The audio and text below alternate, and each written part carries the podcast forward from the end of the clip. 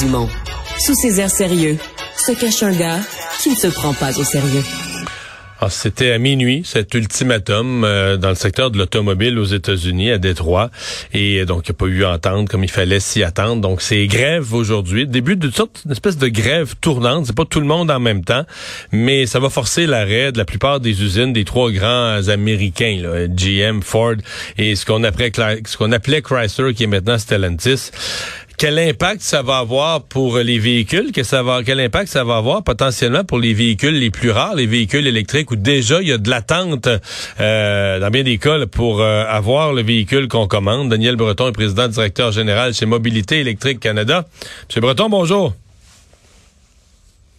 Est-ce que vous craignez l'impact?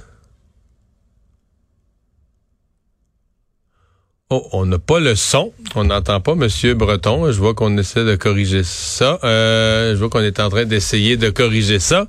Euh, je le vois répondre sur notre, notre, notre vidéo, mais on n'entend pas le son de sa voix.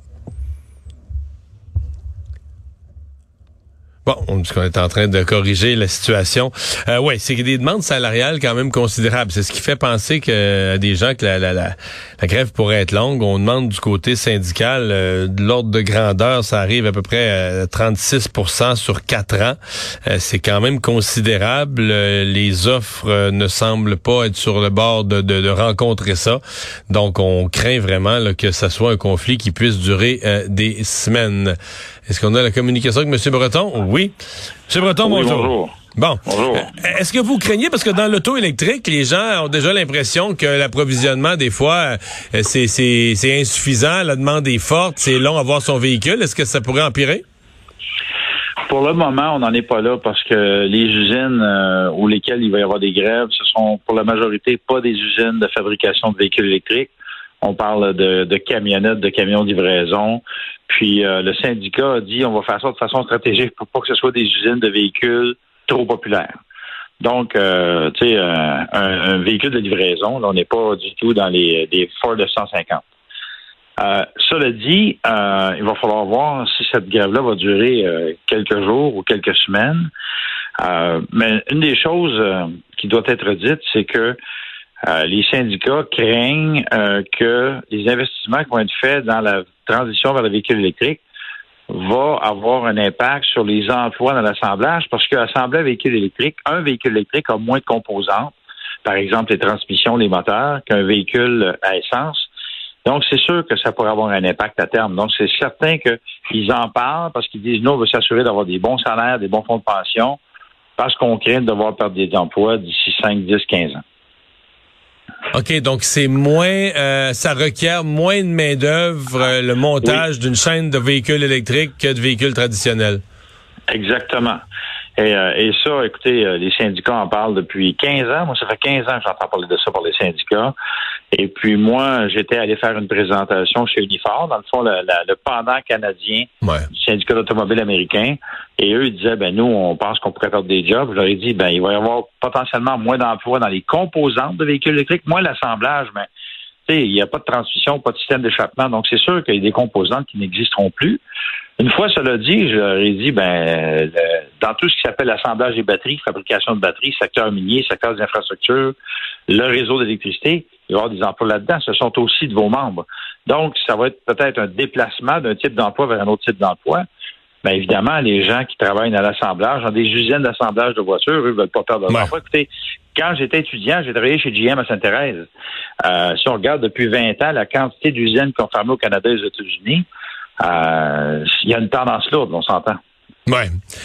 Est-ce que d'abord euh, on en est où avec les véhicules électriques? Parce que je me souviens là, il y a peut-être un an pareille date un an un an et demi on parlait de délai d'attente. Même certains je me souviens je pense c'est Volkswagen qui prenait même plus les commandes. Là. ils disaient on est rendu à un an et demi puis plus longtemps que ça ça tourne au ridicule. On est même plus sûr que ça va être le même modèle. Est-ce qu'on est toujours dans ce genre de délai d'attente là ou l'offre s'est rapprochée un peu de la demande ça dépend énormément des constructeurs. Donc, euh, si on va chez Toyota, le temps d'attente est extrêmement long. Là. Souvent, c'est un an, deux ans, même trois ans. Euh, il y a des constructeurs comme Ford où les délais d'attente sont plus courts. GM, c'est plus d'un an pour la plupart des modèles. Tesla, à peu près pas de délai d'attente. Polestar, à peu près pas de délai d'attente. Donc, Les, Coréens, c'est un an, deux ans pour les modèles les plus populaires. Donc, c'est extrêmement variable d'un constructeur à l'autre. Mm-hmm. Mais il y a encore certains modèles. Euh, je, suppose que c'est les modèles plus bon marché, ceux pour lesquels la, subvention euh, s'applique à, plein euh, fédéral. Les subventions, le fédéral comme à Québec, je suppose que c'est ceux-là qui sont pour lesquels il y a plus d'attentes? Pas nécessairement. Je vous dirais que c'est surtout les modèles que les gens apprécient le plus. Euh, une Hyundai Ioniq 5, c'est un véhicule que les gens apprécient beaucoup, mais pour ça, il y a au plus d'un an d'attente sans problème. Toyota RAV4, euh, RAV4 euh, Prime, ça, c'est deux ans d'attente. C'est un modèle très populaire, c'est pas parce qu'il est moins cher, c'est juste que les gens veulent. Ils apprécient le format. puis la, la, production suit pas. Puis ça, c'est une chaîne d'approvisionnement. Toyota a commencé à faire des hybrides en 1997.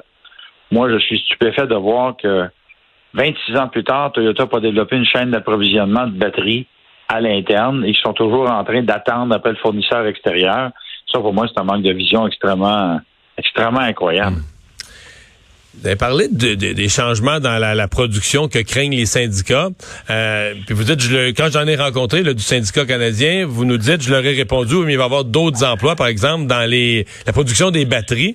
Euh, on est là-dedans, là, au Québec, au Canada. On nous dit qu'à la fin septembre, là, il va y avoir un show politique et économique énorme. Monsieur Legault et Monsieur Trudeau ensemble vont annoncer le plus gros investissement industriel de l'histoire du Québec euh, McMasterville, euh, Saint-Basile, grand sur la rive sud de Montréal, euh, Nordvolt, donc dans des cellules de, batterie. Est-ce que vous, vous, est-ce que le Québec fait la bonne affaire? Est-ce que vous, euh, comme, expert de ça, est-ce que vous vous réjouissez? Parce que là, tu le directeur parlementaire du budget dit, oui, on met quand même un peu l'argent des contribuables à risque. À chaque fois, on subventionne largement ça. On va-tu rentrer dans notre argent un jour? Est-ce que vous, vous, vous vous inquiétez de ça ou vous vous enthousiasmez de voir ces investissements-là? Écoutez, moi, je m'enthousiasme de ces investissements-là. Je vais vous donner un exemple. Euh, il y a dix ans, j'étais au gouvernement, 99% des investissements dans le secteur automobile allaient en Ontario. Là, maintenant, il y a une partie significative qui vient au Québec. Oui, c'est de l'argent des contribuables, mais contrairement à ce que le directeur parlementaire du budget, parce que lui, il a juste fait le calcul en silo de dire c'est juste pour les emplois directs. Les emplois directs, ça va créer des emplois. Mais quand tu regardes les emplois directs, tu peux parler de quatre à six fois plus d'emplois. Ben là, tout à coup, ça devient beaucoup plus intéressant. Puis, écoutez, l'industrie s'en va là. Et l'autre risque, je pense que, et vous en avez parlé, c'est que si le Canada et le Québec ne s'en vont pas dans cette direction-là, ben, il n'y aura plus d'industrie automobile au Canada d'ici 7 à 10 ans. Donc, euh, il y a aussi ça dans l'équation. Donc, pour ceux donc, d'un ben, point de vue québécois, d'un point de vue nationaliste québécois, on change d'époque. On part d'une époque où dans l'auto euh, à essence, on était, on a eu l'usine de GM, on a rêvé d'en avoir une de Hyundai, ça n'a jamais, s'est jamais concrétisé. Et donc là, vous dites, on va arriver dans une époque où le Québec va avoir sa part du gâteau quand on va parler automobile. Exactement, comme on n'a jamais vu dans l'histoire du Québec. Donc, c'est extrêmement important ce qui se passe. Ouais. Puis, moi, je peux vous dire que j'étais en Colombie-Britannique là au début de la semaine. Là. Puis eux, ils aimeraient beaucoup avoir les investissements que le Québec est en train d'avoir. Parce que historiquement, ça se passait à peu près toujours en Ontario. Ben, L'automobile, c'est toujours passé en Ontario. Euh, mais j'ai toujours entendu les premiers ministres du Québec, peu importe le parti, se plaindre que euh, le fédéral sortait le chéquier pour l'industrie automobile. C'est tout de l'argent qui allait en Ontario. On s'est plaint de ça depuis des décennies. là. Oui, exactement. Ouais, là va peut-être euh, peut-être arriver une époque euh, différente. Ben on va surveiller euh, ce qui se passe aux États-Unis. Daniel Breton, merci beaucoup d'avoir été là. Ça me fait plaisir. Au revoir.